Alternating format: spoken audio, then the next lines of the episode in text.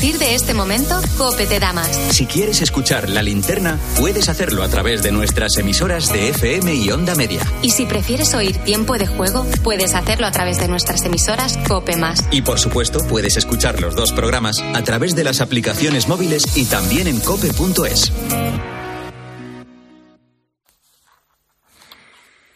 Son las nueve, las ocho en Canarias. Seguimos contando la actualidad de este lunes, que te resumo en varias claves.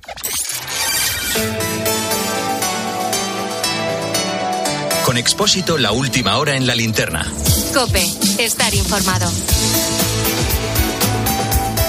Primera, mañana entra en funcionamiento una cuarta sala para acoger a los solicitantes de asilo que se hacinan desde hace semanas en barajas.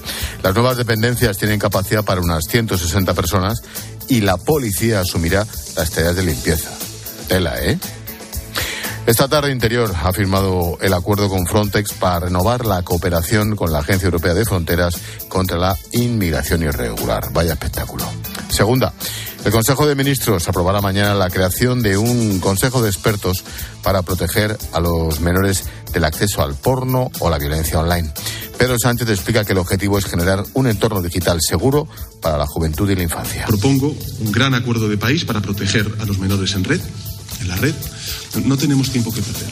Y por eso, mañana mismo en el Consejo de Ministros vamos a crear un comité de personas expertas para la generación de un entorno digital seguro para la juventud y para la infancia. Menos mal, ¿eh? ha dicho, van a crear un comité de personas expertas. No son perros expertos, ni gorilas expertos, ni ballenas expertas, ni tiburones expertos. No, no, son personas expertas. Menos mal. Tercera, el rey Carlos III y la princesa de Gales, Kate Middleton, han abandonado el hospital tras someterse a sendas operaciones.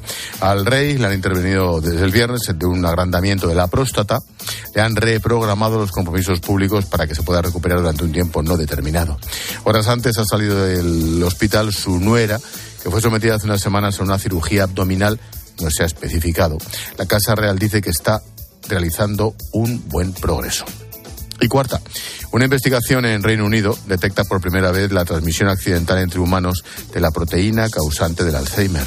Esta enfermedad solo se asocia a la vejez o a la herencia genética, pero este estudio ha encontrado a cinco pacientes que la desarrollaron tras ser tratados con una hormona del crecimiento contaminada.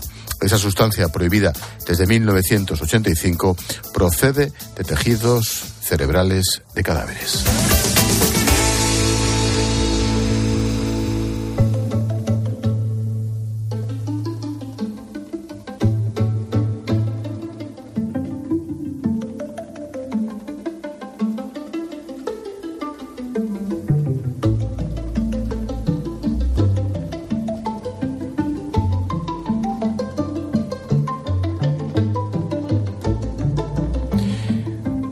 Calles cortadas al tráfico en París, autopistas bloqueadas por centenares de tractores, 15.000 policías movilizados para evitar que la capital francesa colapse.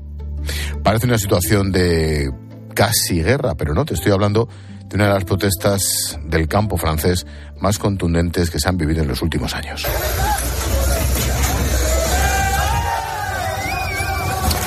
Así suena el momento en el que uno de los tractores que participan en la protesta vuelca un camión con frutas y hortalizas españolas ante la pasiva mirada de unos 10 gendarmes. Su objetivo es lograr un lunes negro bloqueando el país de cualquier forma posible.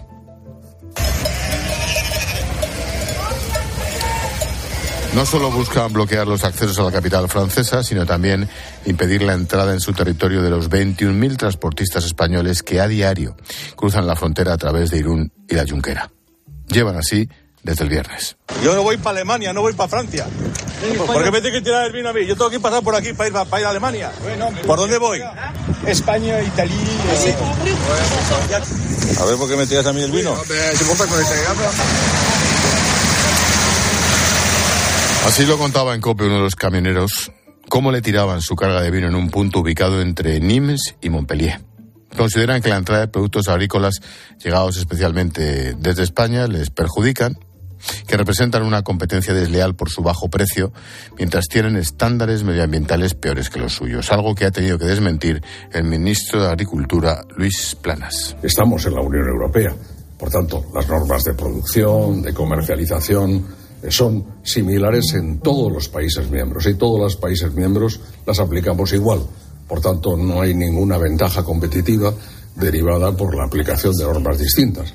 Las mismas reglas que se aplican en Francia se aplican en Alemania, en España, en Portugal, en Italia, en Holanda y en el resto de los Estados miembros. En España el campo también se levanta contra la política por parte de la Unión Europea y asegura que están en las mismas condiciones precarias que los franceses. Además, insisten en que es sorprendente que no se preocupen por la entrada de productos de Marruecos, quienes no están sometidos a las exigencias europeas. Miguel Padilla es secretario general de COAG. No entendemos cómo se pueden hacer estas calificaciones y, sin embargo, no se menciona la entrada de productos de Marruecos. Debe ser que hay ciertos intereses en, este país por empresas francesas. Por lo tanto, manifestaciones de este tipo lo que hacen es increpar más los, los nervios de las personas que están reivindicando legítimamente pues sus su derechos y su, la problemática que tienen las protestas también se han desencadenado en Alemania, Países Bajos, Rumanía. Entre los principales problemas está el coste creciente del diésel, el pago tardío de los subsidios o la competencia de esas importaciones. Por eso, ante todo lo que se está montando, y quiero hablarte de las protestas en Francia, de los problemas que sufre el campo aquí también y en toda Europa.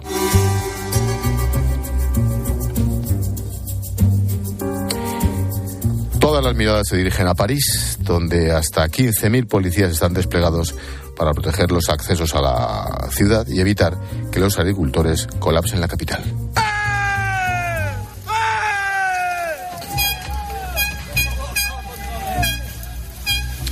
Durante la mañana, cientos de tractores empezaron a tomar rumbo a París mientras levantaban barricadas en las carreteras para impedir el paso. Algunos accesos, pero también en Lyon, Marsella, Lille o Burdeos han sido los puntos más afectados. Todo mientras Macron se reúne con un gabinete de crisis.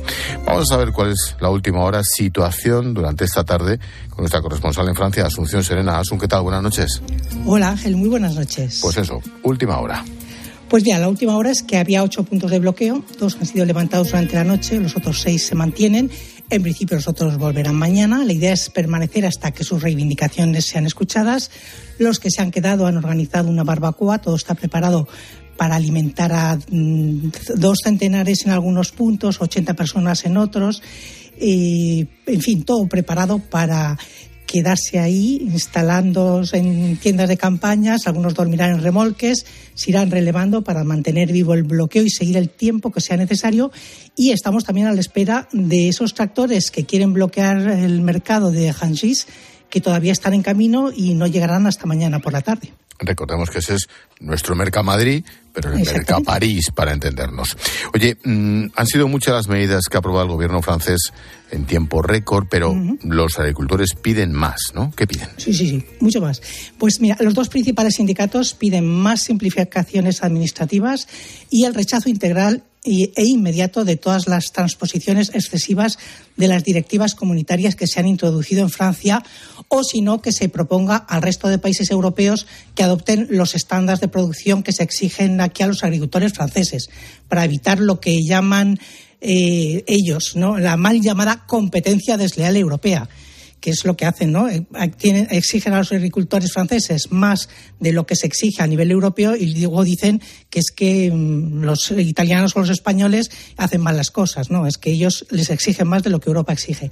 Y luego también piden la reducción de la superficie destinada al barbecho, que es del 4%. Y luego hay otros eh, sindicatos como la Confederación Paisana, que es el tercer sindicato, que ellos piden una ley que prohíba todo precio agrícola inferior a su precio de coste y el fin inmediato de las negociaciones de acuerdos de libre cambio pero bueno, la lista es larguísima, 120 reivindicaciones y veremos que anuncia de más, eh, más aún, digamos, el primer ministro, Gabriel Atal, que mañana mm, va a pronunciar su discurso de política general, que va a ser completamente fagocitado por esta crisis de, agricultores. Pues empieza, empieza calentita la cosa. Eh, Asun, ¿cuántos años llevas en Francia? Pues Muchos. tampoco tanto, 27, 27. Pues fíjate, quiero, te lo pregunto porque has vivido cantidad de incidentes en la frontera, lo has contado de todos los colores. Mm, esta, es, esta puede ir a más. ¿Tú crees que esta es de las más gordas? Pues mira, este movimiento social la verdad es que tiene su idiosincrasia él, porque Eh, lo que tiene es que ha sido un movimiento espontáneo, porque ha sido un grupo de agricultores de carbón ni sindicalizados ni nada de ahí en el sur de Francia que salieron con sus tractores a la carretera, pero enseguida ha sido recuperado por los grandes sindicatos, que ellos están determinados a mantener el pulso con una organización casi militar. Esta noche, como os he contado, están ahí organizando barbacoas para cenar, y, pero la consigna es muy clara. Nada de desbordamientos, nada de violencias. No se trata de hacer revoluciones, sino de una gran operación comunicación, mantener el pulso al gobierno y conservar el apoyo mayoritario que tienen de la población, que de momento es del 89%.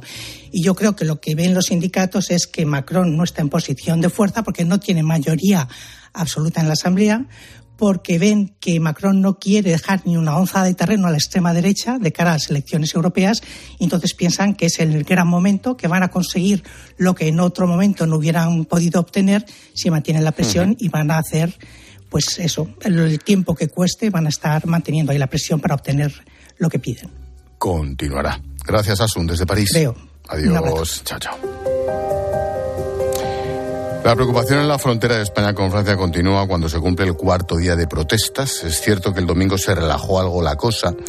Fue el momento en el que transportistas como Juan Antonio aprovecharon para seguir su ruta. No tengo problema en estos fines de semana porque estoy acostumbrado. Lo que no estoy acostumbrado es a estar atrapado y amenazado, entre comillas. Ya el sábado estaba deseando irme y me aguanté y, y el domingo llegaron los gendarmes a las 12 de la mañana, me dijeron que no había piquete que mejor que andar el domingo que, que me esperara el lunes. Estando el domingo prohibido andar para camiones sin mercancías precederas. Juan Antonio es uno de esos camioneros que han estado todo el fin de semana parado por culpa de los piquetes. Nos cuenta que lo peor fue el viernes. Aún así, nos dice que no ha temido en ningún momento por su mercancía. Yo la mercancía, la verdad que si me topaba con ellos era lo que menos me preocupaba, porque yo lo que traía era automoción y, y ellos lo que buscan es eso, buscan leche, vino, todo lo que sea verduras, hortalizas, frutas. Es decir, les gusta a ellos tirarlo al suelo. Lo mío no creo yo que, que le hubiera dado por, por tirarlo. Desde la Confederación Española de Transporte de Mercancías se calcula que las pérdidas diarias podrían ser de hasta 12.000 millones de euros, es decir, unos 600 euros por camión. Todo eso sin contar los daños de los camiones atacados ni de la mercancía destruida. Están tirando la mercancía de un camión, haciendo los gripos de la cisterna de otro compañero. Por eso yo me quito del medio, porque la mercancía mía no a ellos no les interesa, pero puede ser que a mejor pues, abran las puertas y tiren todo que hay ahí. Escuchas a Manuel, un camionero de Badajoz, ha estado el mediodía a COPE, donde ha contado que durante esta mañana ha estado bloqueado a más de 400 kilómetros de París y si eso fuera poco, ahora también se tiene que enfrentar a la presión de la empresa que le insiste que tiene que llegar a su destino, como sea, para entregar la mercancía. Quieren que siga andando y quieren, pues claro, esto cuesta un dinero, el camión cuesta un dinero, eh, paga chofer, paga todo, pero las circunstancias no es culpa nuestra, está como están. Eh, llevo cinco días con hoy y he parado aquí en Francia por esto, no, no, no, no porque yo cuando veo así estas cosas yo me, me alejo, no me quedo ahí no quiero verlos porque ya estoy, ya son muchas huelgas, me desvío y me quedo a nueve kilómetros por ahí de, del sitio y no estoy ahí.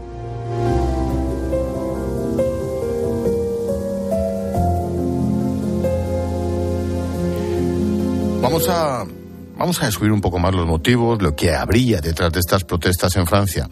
Para ello hemos llamado a Mateo Haddad, es un periodista, trabaja en Francia en Prime Video. Mateo, ¿qué tal? Buenas noches. Hola, buenas noches, ¿qué tal? ¿Cuál es, cuál es tu lectura? ¿Por qué, ¿Por qué ahora estos problemas tan violentos? Ojo, que, se, que puede, puede ocurrir algún día un problema muy, muy grave. ¿Por qué? Eh, ¿Por qué ahora? Pues eh, porque ha habido como eh, la gente, los agricultores y los eh, trabajadores del campo están en un punto que ya están hartos de no poder vivir de su trabajo. Muchos cuentan que en realidad cuando llegan al fin del mes pues pierden dinero de su trabajo. Y ha habido también un hecho que ha sido eh, el aumento de un impuesto sobre el combustible eh, para transportes eh, comerciales que ha sido aumentado y eso ha sido el punto que ha hecho que la gente salga ahora a las calles y a las carreteras a bloquear las carreteras para obtener, bueno, cosas del gobierno. Claro. Ahora mismo. Y también hubo el movimiento de protestas el año pasado contra la ley de pensiones, que también está todavía en las cabezas. Mm, el gobierno de Francia está tomando medidas, al parecer, con rapidez. Le preocupa mucho esta situación. Digamos que es lo que le faltaba a Macron, ¿no? No está precisamente en sus mejores momentos. Sí, sí, y a, lo mejor no, no va a acabar de lo rápido porque también ha habido, hoy hemos aprendido que hay una huelga que está prevista en los transportes públicos de París desde el eh, próximo lunes, el día 5 de febrero, con una fecha indeterminada. Y hay muchos sectores que ahora están pensando en entrar también en huelga y en lucha y tienen, estos sectores de trabajadores tienen en la mente eh, pues la fecha de los Juegos Olímpicos de, de agosto. Y hay muchos que piensan que puede ser un punto de presión sobre el gobierno. Así que de momento no sabemos todavía dónde va a acabar eso. Y eh, dentro de las próximas semanas, los próximos meses, hasta dónde va a llegar.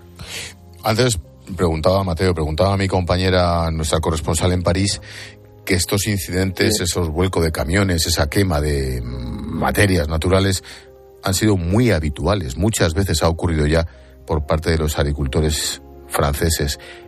¿Esta vez va a más? ¿Te parece más violento ahora? Sí, sí, bueno, va a más sobre todo por el bloqueo de París que ha empezado hoy y que es como, bueno, hay algunos eh, agricultores que lo llaman como el asedio de París, que quieren bloquear y cortar eh, realmente, bueno, y dejar eh, con hambre a la gente en París, cortando las vías de acceso a París y bloqueando el mercado de Rangis, que es el mercado, bueno, más grande del mundo. Sí, el mercado central, el mercado central, por decirlo central de Rangis, que aún, bueno, desde ayer eh, pues eh, pusieron eh, policías y hasta blindados de la gendarmerie para impedir este bloqueo, que puede ser muy duro y muy fuerte contra la economía y bueno la gente que vive en París por pues porque toda la comida sale de este mercado. Pues Mateo, yo me quedo con esa clave que has dicho. Quedan pocos meses para los Juegos Olímpicos de París este verano y la clave la clave de la seguridad y de los problemas políticos van a ir increciendo seguro. Yo, yo creo que sí, y realmente hay muchos trabajadores que tienen esta fecha como, eh, bueno, este modo de presión para el gobierno, y sobre todo el gobierno de Macron, que para Macron es una fecha muy importante para sí, su, toda, sus cinco años ahí al poder. Claro. Y bueno, no quiere que lo salga mal. Ante el mundo entero. Mateo Haddad, colega en Francia. Gracias, cuídate. María, adiós. adiós, buenas noches. Agricultores de toda Europa están haciéndose notar con sus reivindicaciones. En Alemania protestan por la eliminación gradual de las exenciones fiscales sobre el diésel agrícola, que según dicen les llevaría a la quiebra. En Países Bajos llevan protestando desde 2019 porque el gobierno les exige producir la mitad para reducir emisiones de óxido de nitrógeno en Hungría, Polonia o Rumanía. Consideran que los precios de sus productos han caído después de que la Unión Europea levantara las restricciones a las importaciones procedentes de Ucrania. Y claro, los agricultores y ganaderos de España han decidido mostrar también su descontento con la situación que están viviendo. Así lo ha contado en Herrera en Cope Pedro Barato, presidente de Asaja. Los problemas son el hartazgo que ya tiene el campo europeo y en particular el campo español de que pasan de nosotros. Tan pronto somos imprescindibles como nadie nos hace absolutamente caso. Y encima las normas que están poniendo son normas de prohibiciones, normas de restricciones y de falta de competitividad. Esto no es un problema de precios, esto es un problema de eh, costes que los costes nos llevan a la ruina. Sobre todo ello, la política agraria común. Para el sector del campo es una manera de valorar más lo que se hace en otros países que en España. Desde las Sajas se quejan de que con estas medidas la Unión Europea fortalece a países como Marruecos, que no tienen ningún tipo de exigencia ni limitación. Por todos estos motivos, el sector del campo tiene prevista una gran movilización en toda España. Pues al final la movilización es la gente eh, va a salir a la calle, va a salir a las carreteras, va a salir también a, los mercas que tenemos aquí en España, va a salir a los puertos, que es por donde entra eh, determinada mercancía con unas normativas que desde luego no tienen que ver nada con con lo que aquí tenemos y el campo va a salir desde el punto de vista local, regional y nacional. La inflación, los costes y la poca rentabilidad que sacan a su producto está asfixiando cada vez más a un sector que no hay que olvidar es fundamental para comer. Mercedes es ganadera en Asturias. Yo, en mi caso, pues estoy produzco carne de la IGP ternera asturiana. Eh, los costes de producción son también muy altos. En el tema de los piensos se redujo un poco, pero los forrajes, paja, etcétera, que estamos eh, gastando ahora, pues están subiendo de mes en mes.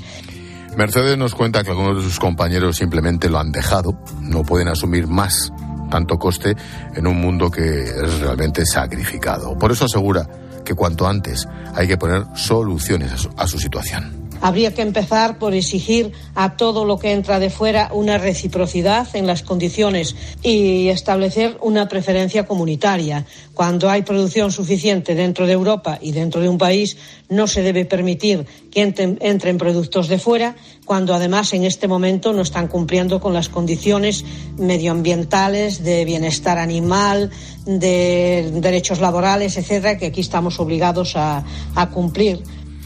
Eva Marín es agricultora en la localidad toledana de Villanueva de Bogas y hace unos añitos hicimos un programa allí con ella y la verdad que aprendimos muchísimo. Eva, ¿qué tal? ¿Cómo estás? Buenas noches. Hola Eva, buenas noches. A ver si esperamos un segundín y llamamos a nuestra a nuestra amiga Eva.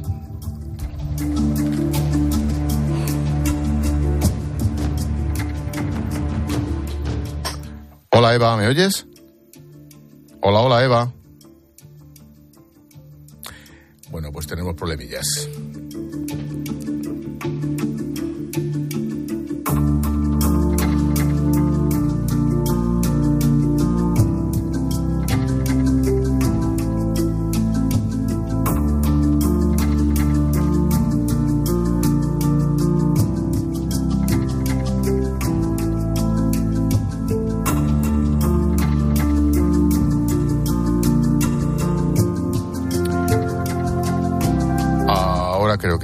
Eva, Eva Marín, ¿qué tal?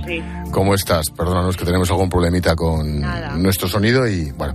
Oye, decía que hace unos años, cuando estuvimos allí con vosotros haciendo el programa en esa comarca de Toledo, yo aprendí mucho y yo creo que te podría repetir las mismas preguntas que entonces, Eva, solo que un poquito peor, ¿no te parece? Sí, yo vamos sin ninguna duda, siempre, últimamente y los últimos años siempre vamos a peor. Y es una pena. A ver, cuéntame, ¿vais a peor? ¿Por qué? Eh, bueno, por la situación que estamos viendo en Europa, los agricultores, con todo el tema de las manifestaciones que están realizando, yo me quito el sombrero, porque entre algunos, bueno, amigos y, compañeros, y, por supuesto, no puedo entender la situación que ellos están atravesando, pero el hartazgo ya al que, al que hemos llegado, creo que ya supera cualquier cosa que hayamos podido tener estos años. Se nos ha juntado un 2022 que venimos de una sequía terrible, eh, los costes de producción que no bajan, eh, porque a veces ya no es una cuestión de precio, no es todos esos costes que nos hacen que nosotros al final percibamos lo que es justo para nosotros, ¿no? Eh, e incluso he llegado a leer noticias que, nos culpan al agricultor y al ganadero que suba el precio de, los productos, ¿no? O sea, está siendo una concatenación de, hechos que ya, ya nos han hecho estallar y, y esta vez pues tendremos que poner remedio, ¿no? Hacer todo lo posible para poner remedio a la situación. Yo recuerdo, Eva, mm, tú me contabas que estabas estudiando, pero que por vocación, por amor a la tierra, a tu pueblo, a tu familia, volviste a vuestras tierras. Quiero recordar, me lo contaste, incluso su vida en el tractor. me acuerdo perfectamente.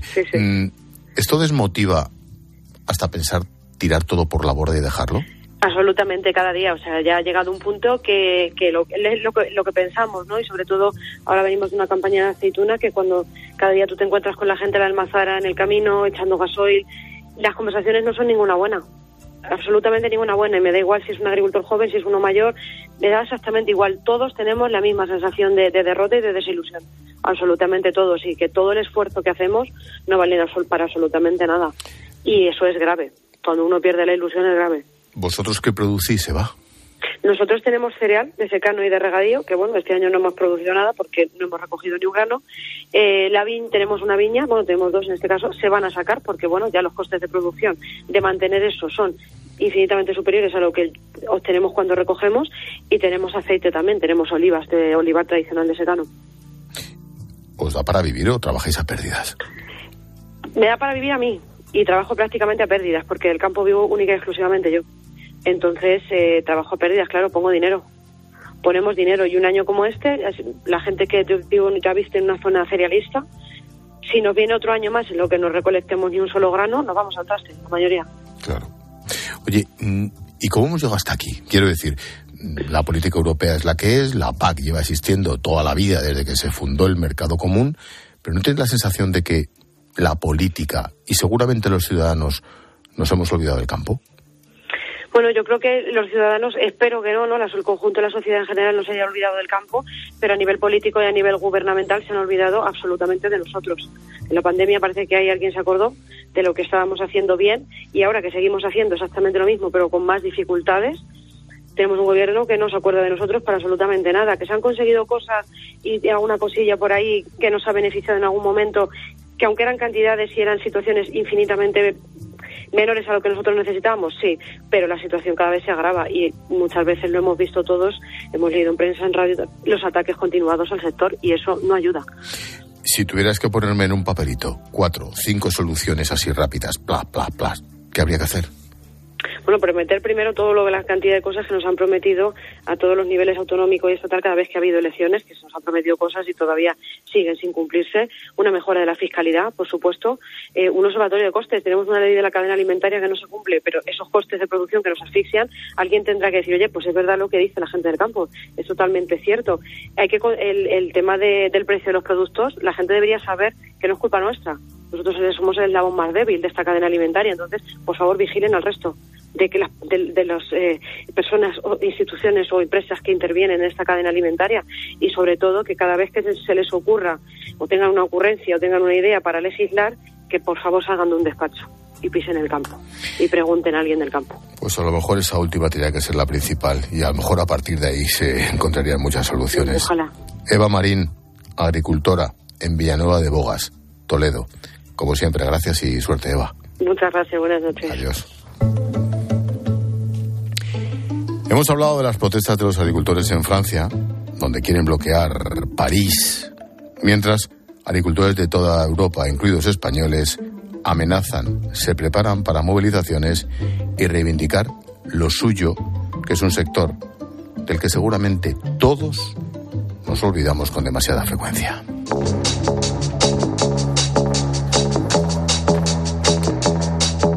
El lazo a nuestro tema del día lo firma Jorge Bustos. Hola Jorge, buenas noches.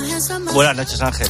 No sé si coincides conmigo o no, pero yo como urbanita, y hago autocrítica, creo que no siempre miramos al campo como se merece y la política ni de coña, vamos. No sé cuál es tu opinión. Bueno, y es una imprudencia y además es una cegada histórica, porque si miras la historia, las grandes revoluciones empiezan por el campo.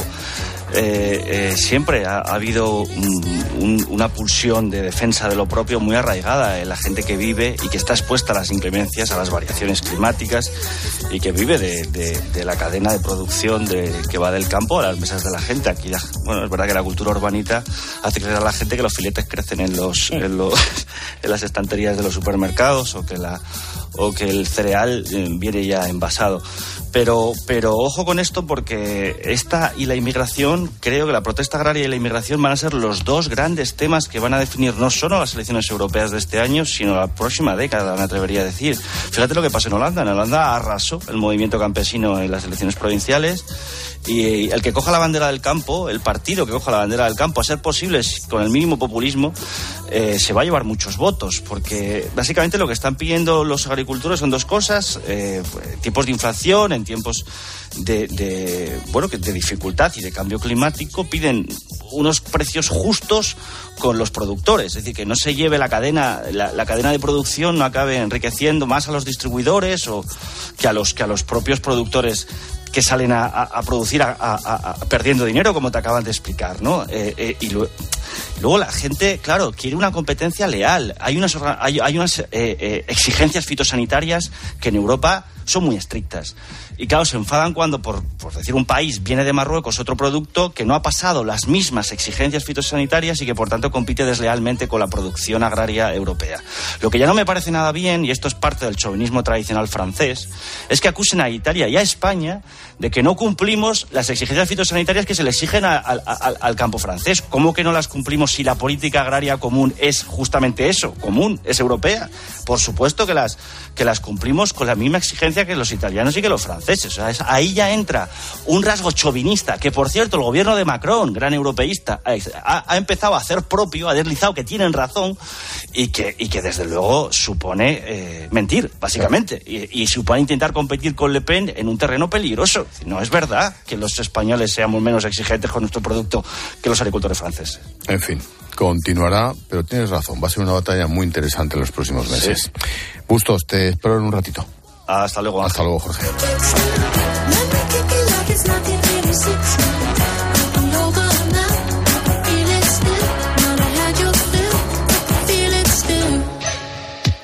Hola, Palo. Hola, Ángel. Mensajito de mutua. Sí, ahí está mi hermana, que fíjate, estaba decidida a comprarse un eléctrico hasta que su compañía le dice que no tiene seguro para coches eléctricos. Claro, ya le dije, oye, que si te vas a la mutua, además de tener las mejores coberturas, te bajan el precio de cualquiera de tus seguros, sea cual sea. Es fácil, llama al 91 555 5555. Te lo digo, te lo cuento. Vete a la mutua. Condiciones en mutua.es.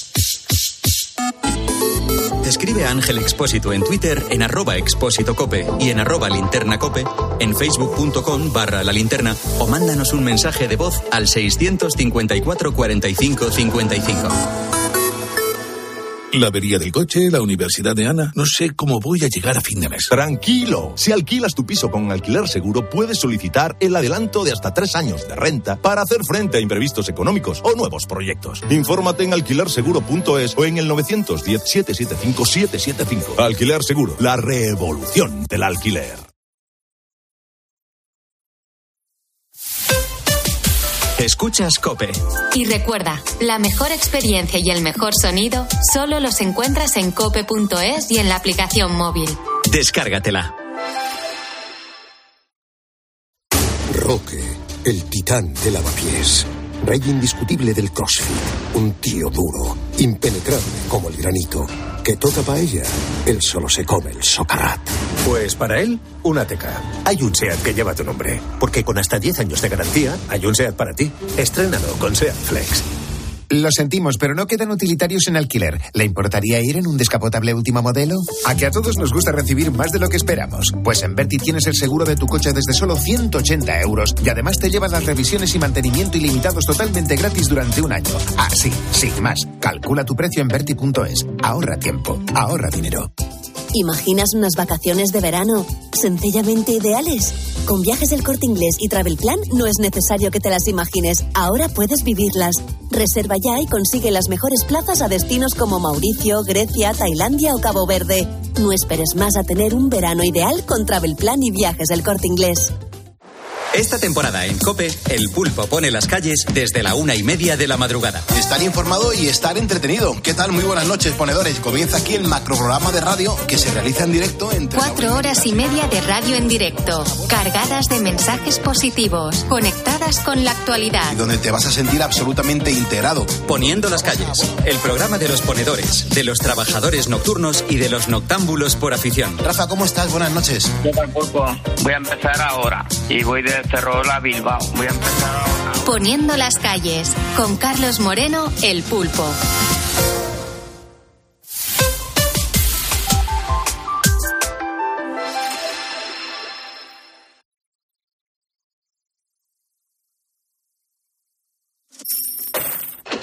Expósito.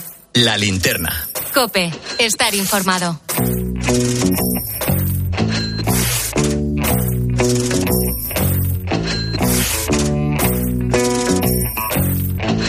De nuevo, el día estaba marcado por las protestas de los agricultores franceses.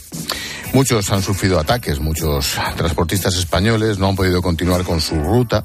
Carreteras cortadas incluso han vuelto a tirar cargas al suelo, les han prendido fuego. Las pérdidas son millonarias y el sector pide medidas de seguridad. Marta Ruiz, buenas noches. Buenas noches. El sector del transporte y del campo exigen al gobierno que garantice la libre circulación de mercancías y empiezan a echar cuentas. Dulce Díaz, de la Confederación Española del Transporte de Mercancías. Pensemos que por los Pirineos pasan todos los días 20.000 camiones, con una facturación media de unos 600 euros al día, por lo que podemos estar hablando de pérdidas de 12 millones de euros eh, diarios. Y a eso hay que añadir las cargas destruidas, los desperfectos en los vehículos o la posible pérdida de clientes. En el campo también hacen cálculos. De momento, los productores de frutas y hortalizas de Almería hablan de 75 millones en pérdidas semanales si continúan los bloqueos. Y desde Asaja, su presidente Pedro Barato advertía en Herrera en Cope. La gente va a salir a la calle, va a salir a las carreteras, a los mercas que tenemos aquí en España, va a salir a los puertos, que es por donde entra eh, determinada mercancía con unas normativas que desde luego no tienen que ver nada con lo, con lo, que aquí tenemos. El ministro Planas responde a Francia que no hay competencia desleal por parte de España, sino mejor producto y más competitivo. Pilar García de la Granja, buenas noches. ¿Qué tal, Ángel Espósito? Buenas noches. Mm, esto no ha hecho más que empezar, ¿no te parece?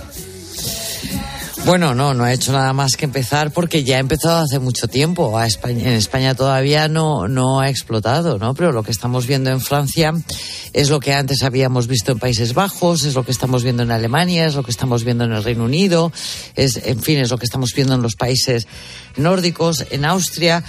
¿Y, ¿Y, qué es lo que sucede en España? ¿no? Pues que, que, nuestro campo lleva años sufriendo. Nosotros lo vemos aquí todos los miércoles, Ángel, sobre todo por ese incremento de los costes energéticos, ese incremento en los precios de las materias primas, pero también por la regulación tanto la europea como la española, ¿no? Y que tiene ese objetivo en un macroplan de reconversión, lo podríamos llamar así, del sector primario sin contar con el sector primario, ¿no?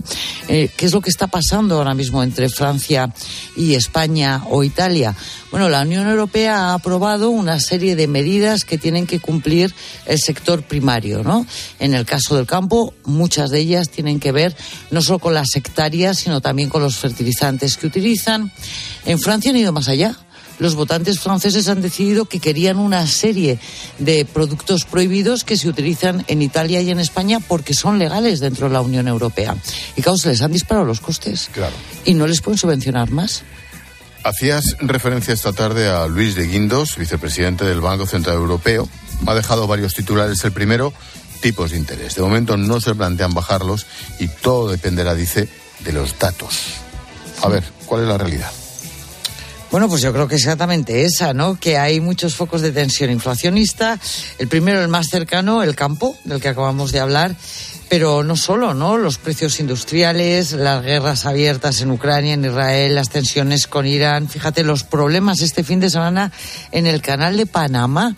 La, la compañía MESC ha tenido que suspender el, traslado de sus buques mercantes por el canal de, de, Panamá, ¿no? Todo esto es incertidumbre y, por supuesto, es objetivo de que puedan seguir subiendo los precios, la inflación, y eso es lo que quiere controlar el Banco Central Europeo. Claro, si eso le unes el Mar Rojo y el canal de Suez, pues ya lo que nos faltaba. Oye, segundo asunto, también con Luis de Guindos. Prevé que la eurozona entre en recesión, aunque todo apunta a que no sería muy profunda. ¿Cuánto hay que preocuparse? No sé, lo que dicen los expertos es que todo lo que sea no crecimiento es preocupante, Ángel.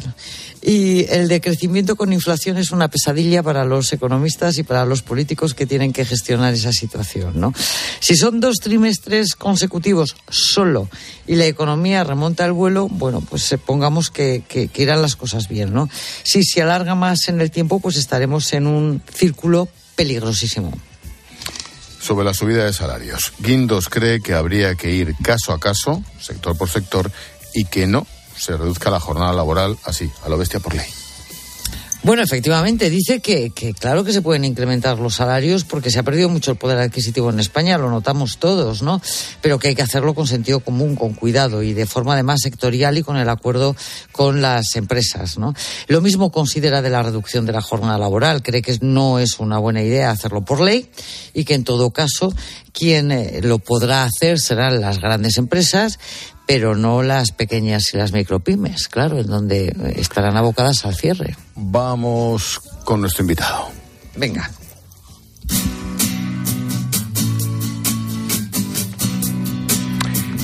Hacienda sigue dando pasos para controlar nuestros movimientos, hasta ahí todo normal, pero el Ministerio quiere obligar a los bancos o plataformas de dinero electrónico a que den información masiva de sus clientes para detectar fraudes fiscales. Desde grandes compras, lógico, a pequeños movimientos de unos euritos.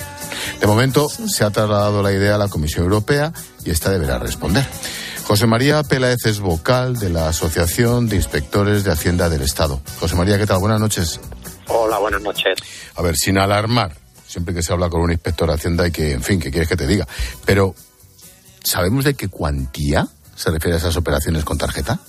No, no se sabe. No se, eh, es una magnitud muy grande, por supuesto, pero se desconoce el importe. Porque hasta ahora mismo, ¿cuál sería ese límite? Hasta ahora cuando dices estas operaciones, inmediatamente saltan.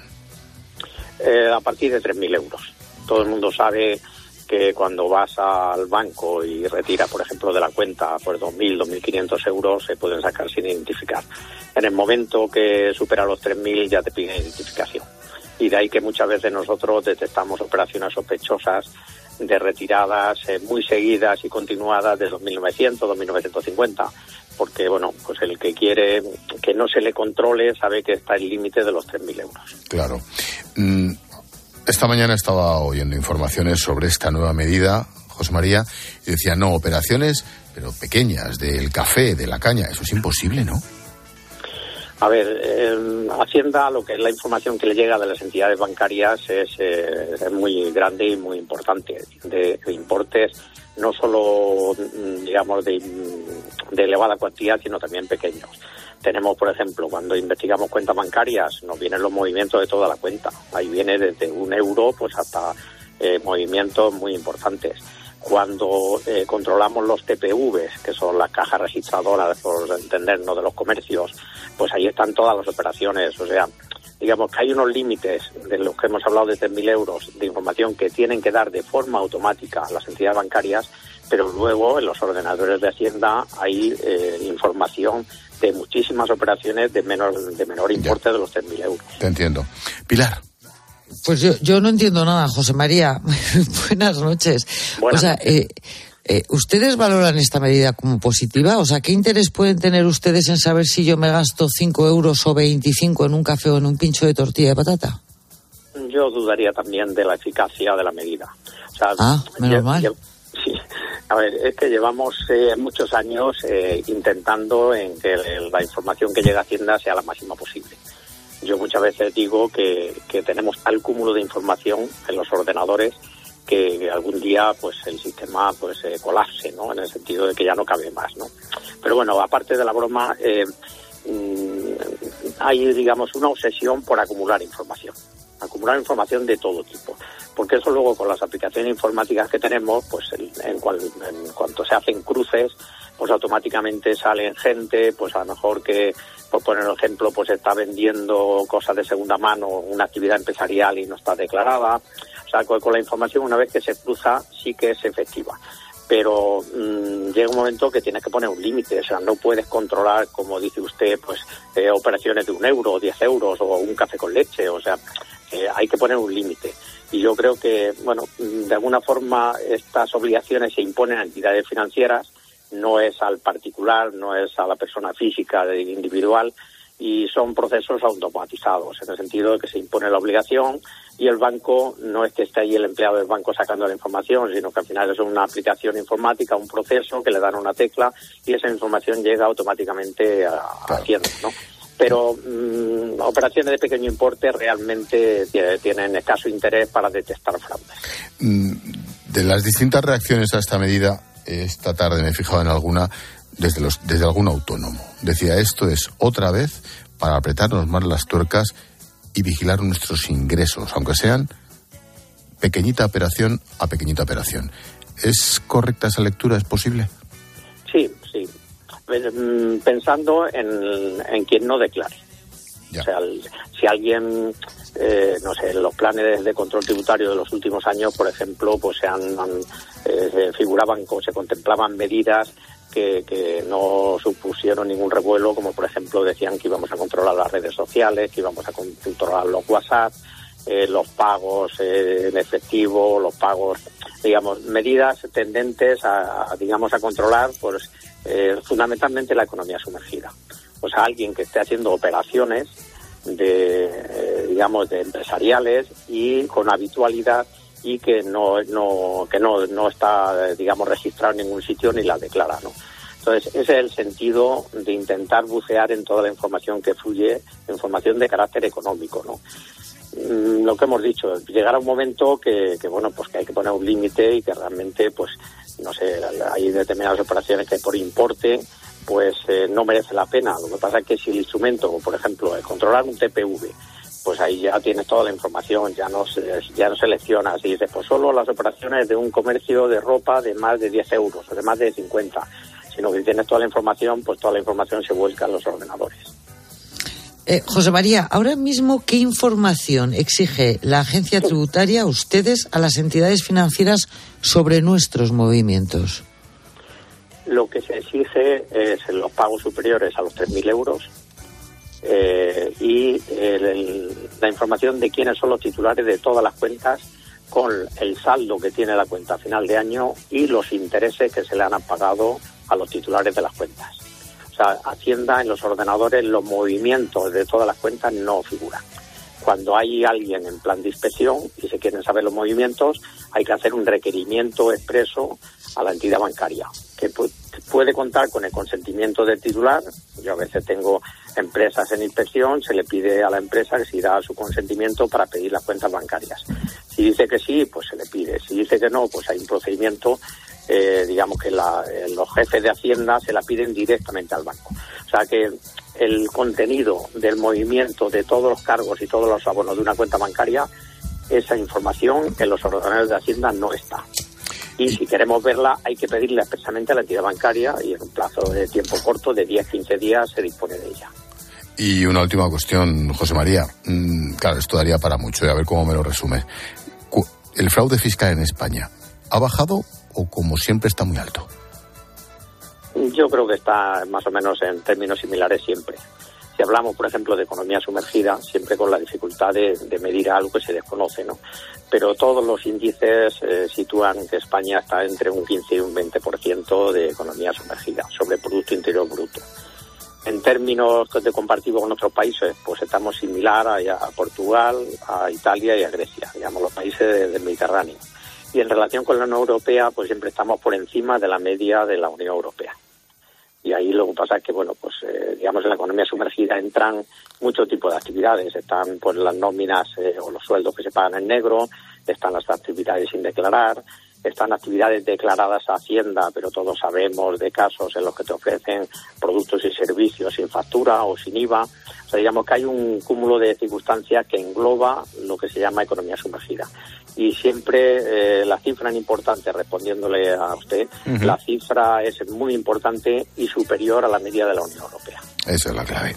José María Peláez, vocal de la Asociación de Inspectores de Hacienda del Estado. Gracias por la asesoría. Gracias a ustedes. Buenas, noches. Chao, chao.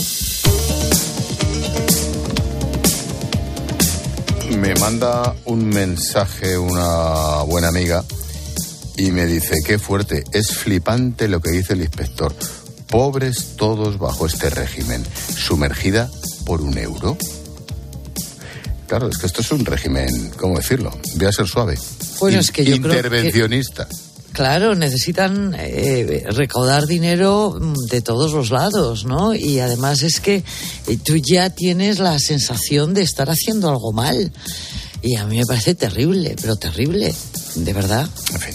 Oye, más asuntos que no tenemos que pasar por alto. ACS se desploma en bolsa tras el varapalo del Supremo. El tribunal rechaza la reclamación de Avertis contra el Estado por 4.000 millones de euros. Se refiere a la AP7. ¿Qué ha pasado?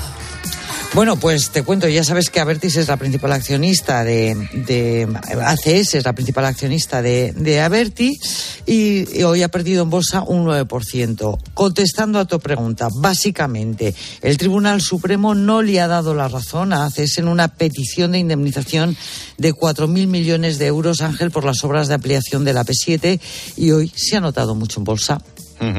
Atención a esto, el gobierno negocia con grandes empresas como Repsol, Cepsa o Iberdrola, el conocido como impuestazo. Ojo, a las energéticas, a ver si se puede suavizar o eliminar después de las amenazas, claro, y demás que amenazas que dijeron Sánchez Galán, eh, dijo yo soy Onimaz. El gobierno está dando marcha atrás. Bueno, de momento eh, las empresas que dicen estar negociando dicen estas dos cosas. Una de dos, o se retira el impuesto, que no parece factible, ¿no? La Unión Europea ha pedido que se vaya retirando y que no sea un impuesto a la facturación, sino al beneficio. Ya sabes que este es el único régimen eh, de la Unión Europea en donde nosotros ponemos impuestos a, los ingresos y no, y no a los beneficios, o dos, que subvencionen o bonifiquen las inversiones que tienen previstas para no poner en peligro la transición energética. Fíjate, Ángel, se da el caso, por ejemplo, de CEPSA. CEPSA ha obtenido pérdidas y va a tener que pagar el impuesto, bueno, va a tener que pagar el impuesto energético, por supuesto, pero lo van a repercutir en todos nosotros, porque al final los consumidores, que a nadie, eh, en fin, esto se le despiste, somos los que pagamos cualquier impuesto que le pongan a cualquier industria. Claro, sin duda. Oye, hablando de energéticas, esta tarde Felipe González, en una charla en su fundación, ha hecho esta reflexión sobre lo que contaminan las llamadas energías limpias en comparación con la energía nuclear. A ver. ¿Pero qué vamos a hacer con los residuos de las plantas fotovoltaicas? ¿O con los residuos de los aerogeneradores? Pero claro, son energías limpias. ¿Por qué? Porque alguien sacramentó que son limpias. Energía limpia, limpia, limpia no hay. Yo me acuerdo de la famosa frase del impuesto al sol. Y usted que el impuesto al sol, el único que no se paga es cuando te tumbas en la playa panza arriba y te da el sol. ¿Cómo te quedas? Tienes razón, este, este, señor es de la fachofera, ¿no? Sí, claro, eh, eh, en, en, su edad dorada, porque fue de los primeros que dijo que había que empezar a cerrar centrales nucleares eh, en España. Claro, claro que tiene, claro que tiene toda la razón, ¿no? Lo que dicen los que saben de energía, los que saben mucho de energía, es que necesitamos un mix que sea en, en donde tengamos energías fósiles, en donde tengamos energías renovables y en donde tengamos también energía nuclear. Fíjate, Alemania ha cerrado todas sus plantas nucleares y están quemando carbón como si no hubiera eh, un mañana. España es el siguiente país en la lista que sigue Alemania, pero todos los demás, y cuando digo todos los demás, digo Francia, digo Países Bajos, digo países nórdicos, digo el Reino Unido, digo Estados Unidos o digo China, lo que están haciendo es un plan renove de las nuevas eh, plantas nucleares de energía nuclear eh, que son más pequeñas y que están más controladas y son los que están poniendo en marcha. Oye, el ministro Oscar Puente, mm, nunca defrauda, retoma el proyecto con el que se pretende limitar los vuelos cortos, siempre y cuando haya una alternativa en tren de menos de dos horas y media. El problema es que tres millones de personas utilizamos estos vuelos cortos para enlazar con vuelos largos y si los quitan, pues no llegamos. Pues nada, no llegamos. Sales, sales antes de casa. Vamos a escuchar la crónica y comentamos. Susana Moneo. Hola, buenas noches. La vicepresidenta del Gobierno ya lo dijo. Han de acabarse los vuelos cortos. Afectaría los trayectos de Madrid con Barcelona, con Sevilla, Valencia, Málaga o Alicante. Tres millones y medio de pasajeros utilizan estos vuelos y el 40% lo hace para enlazar con destinos internacionales. Desde la Asociación de Aerolíneas ALA explican que se va a perder operatividad. Javier Gándara es su presidente. Todos esos pasajeros seguirían volando, pero a través de otros hubs europeos, con lo cual lo que perdería es la competitividad y la conectividad de España. Un estudio del Colegio de Ingenieros Aeronáuticos revela que la reducción de emisiones sería mínima. José Manuel Gese es el decano. Pues nos sale que la reducción de emisiones llevado a las, a las emisiones nacionales totales sería el 0,05 es decir, que eh, la reducción es marginal. La reducción de emisiones llegará fomentando la producción de combustibles aéreos sostenibles, SAF. Ya hay una planta en Murcia. Claro, alguno dirá que lo del Falcon son, pues eso, peanuts, cacahuetes comparado con el tráfico Madrid-Barcelona, Sevilla, Asturias, Galicia, etcétera, etcétera. Pero coño, lo de predicar con el ejemplo, yo qué sé, es que lo diré en avión de Coruña a Santiago, eso es verdad, lo ha hecho, lo diré en helicóptero de Moncloa a Torrejón lo hace todos los días dos veces. Mira, no lo sé, pero desarrollo era conectividad. Era tener puntos para poder ir a los sitios de una forma más eficiente y más rápida. Y ahora, desarrollo parece que es otra cosa, ¿no? Que es que tienes que tener un día libre o salir medio día antes, ¿no?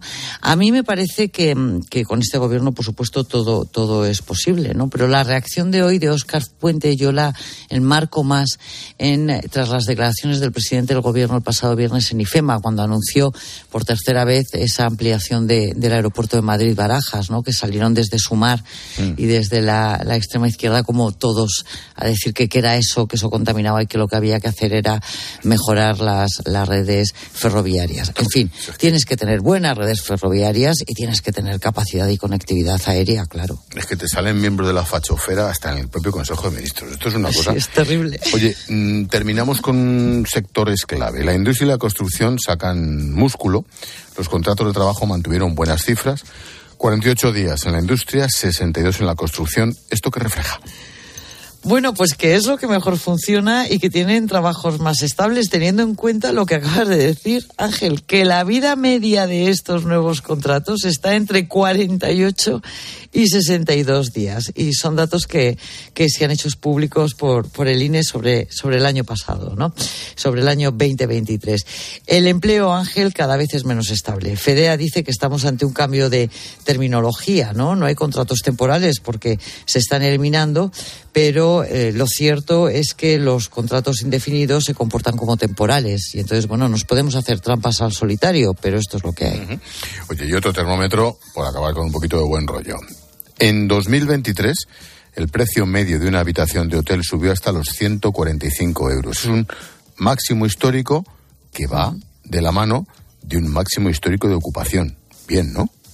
Bueno, fantástico. El turismo una vez más nos va a salvar de la quema, Ángel. Y acuérdate el primer gobierno de Sánchez, cómo tuvo ahí en el ojo de la diana a este sector, ¿no? Modernización, tecnología, yo creo que servicios de calidad, atención también de calidad. Ha mejorado muchísimo tanto la hostelería como la restauración.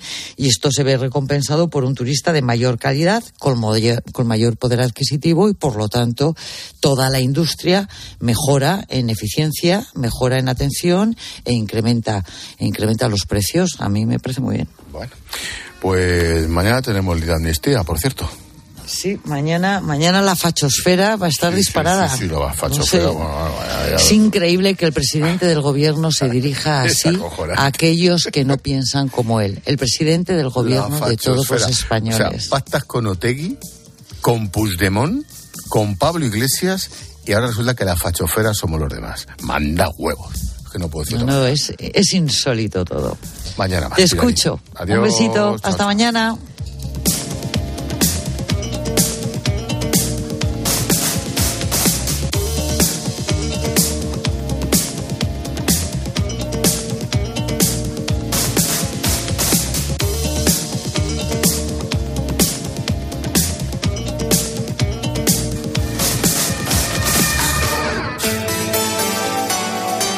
Expósito. La linterna. Cope. Estar informado. Si es noticia, está en el partidazo de Cope. Hay que contar mucho de lo que está pasando en Barcelona. Me ha sorprendido porque hace un ratito estaba hablando con una persona de máxima confianza de Xavi Hernández y me ha dicho que él ya lo sabía desde hace un mes o dos, que ya sabía que Xavi tenía esta decisión tomada. Lama, tú has sido muy crítico con, con Xavi. Si esto se estaba mascando hace tiempo, tú no puedes salir a una rueda a decir A, al medio minuto B, al minuto otra vez A. Yo creo que la acierta porque yo es que además sé que lo estaba pasando muy mal. De lunes a viernes, desde las once y media de la noche, todo lo que pasa en el deporte te lo cuenta Juanma Castaño en el partidazo de Cope. El número uno del deporte. Esta es Laura, más conocida como arroba reparte corazones. Y le encanta repartir, pues corazones. Los reparte en redes, al despedirse. ¡Adiós, corazones! Está continuamente repartiendo corazones. Sí, reparte mucho, pero nada comparado con el rasca millonario de la ONCE, que reparte más de 20 millones de euros en premios. ¿Y eso es mucho repartir? Rasca millonario de la ONCE, reparte como nadie. A todos los que jugáis a la ONCE, bien jugado. Juega responsablemente y solo si eres mayor de edad.